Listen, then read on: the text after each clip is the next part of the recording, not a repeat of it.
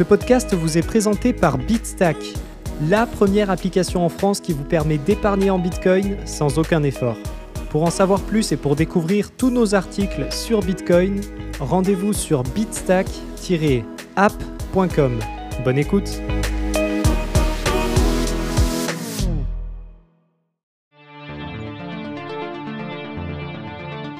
Bonjour à tous et bienvenue dans ce premier épisode du podcast de Bitstack présenté par Loïc Morel, dans lequel nous allons traiter la question suivante. Bitcoin, qu'est-ce que c'est? Bitcoin peut être défini comme un système monétaire numérique distribué. Il fonctionne sans l'intervention d'une autorité centrale comme une banque. Ce protocole utilise sa propre monnaie native dont l'émission totale est consensuellement limitée à 21 millions d'unités. Selon son fondateur, agissant sous le pseudonyme de Satoshi Nakamoto, Bitcoin est un système de cash électronique pair à pair. Mais qu'est-ce que cela veut réellement dire? C'est quoi le Bitcoin? Littéralement, le mot Bitcoin peut être décomposé en deux parties, bit et coin. Un bit est une unité dans un système de numération binaire pouvant prendre une parmi deux valeurs, le 0 et le 1. C'est la contraction de binary et de digits qui peut être traduite en français par chiffre binaire. Cela évoque donc la nature numérique de Bitcoin. Le mot coin, en seconde partie, peut être traduit par pièce. Cela met en avant l'aspect monétaire de Bitcoin. Ce nouveau système de paiement, à la fois innovant et déjà profondément développé, comporte de nombreux avantages dans son utilisation. Ces différentes caractéristiques nous poussent vers de nouveaux paradigmes monétaires.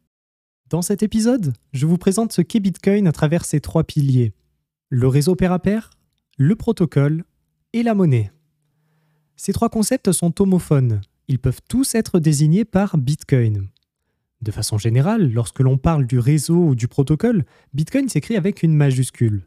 En revanche, lorsque l'on évoque la monnaie électronique, Bitcoin s'écrit avec une minuscule.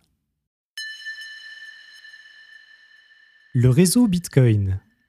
Bitcoin ne dispose pas de dirigeants ou d'administrateurs uniques. C'est un réseau de paiement véritablement pair à pair. Autrement dit, chaque participant dispose des mêmes droits et du même pouvoir que tous les autres aucun utilisateur n'a plus de privilèges que ses pairs. Le réseau Bitcoin est un groupe d'ordinateurs, appelés les nœuds, qui établissent un consensus sur l'état d'un registre des comptes.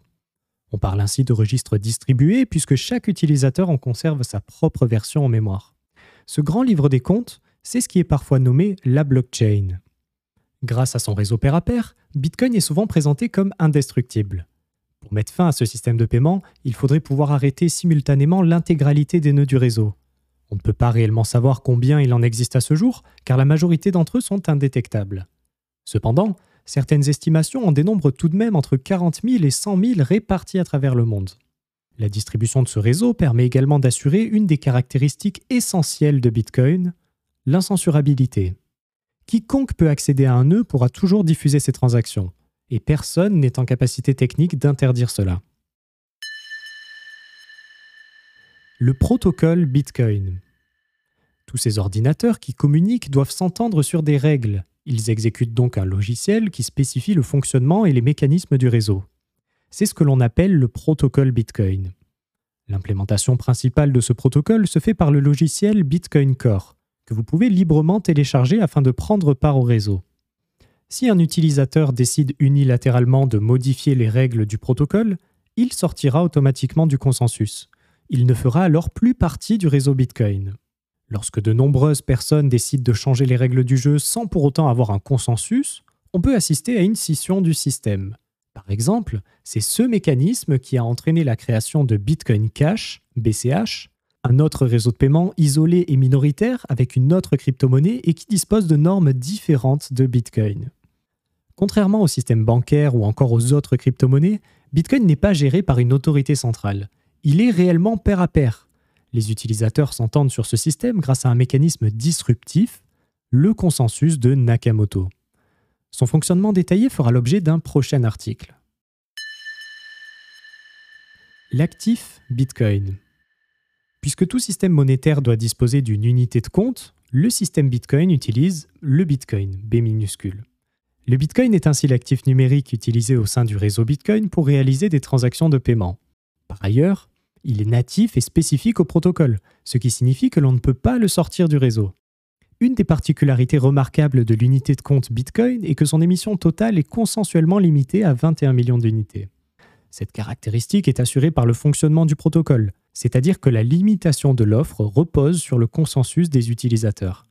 Ces mêmes utilisateurs n'augmenteront très probablement jamais cette limite puisque cela reviendrait à s'amputer soi-même d'une partie de la valeur de son épargne, ce qui est profondément illogique.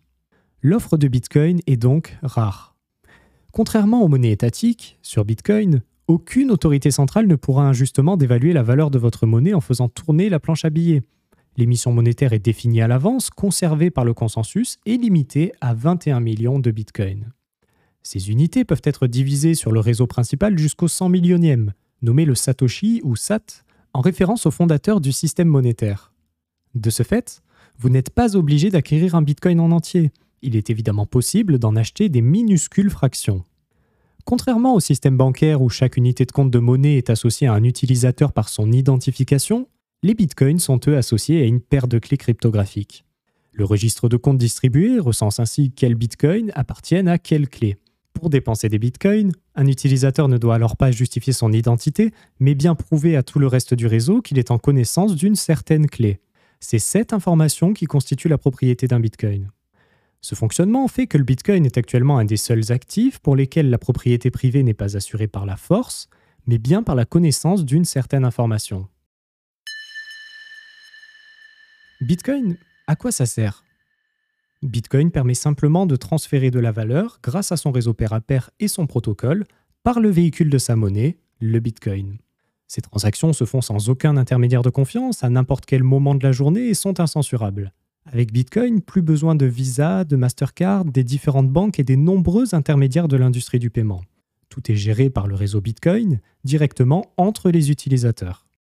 Tous ces échanges se font en Bitcoin, un actif numérique rare dont l'émission totale est consensuellement limitée. Finalement, Bitcoin permet à n'importe qui d'avoir accès à un système monétaire sain et un réseau de paiement juste, libre et efficace. Dans un contexte inflationniste, alors que de plus en plus de personnes dans le monde perdent confiance dans les monnaies étatiques, peut-être que le Bitcoin a un rôle à jouer. Conclusion. Bitcoin est avant tout un réseau de paiement pair à pair qui fonctionne sans l'intervention d'une quelconque autorité centrale. Il s'établit sur un registre distribué pour lequel chaque utilisateur en conserve une version et qui définit un état des lieux de tous les comptes des utilisateurs. Bitcoin, c'est aussi le nom du protocole qui détermine les règles de fonctionnement du réseau. C'est le logiciel utilisé par les nœuds afin de prendre part au système de paiement. Le Bitcoin, quant à lui, représente l'actif numérique échangé au sein de ce réseau entre les utilisateurs. C'est un actif natif qui ne peut pas être sorti du système, qui permet de stocker efficacement de la valeur dans le temps grâce à son offre limitée, et qui peut être échangé de manière incensurable.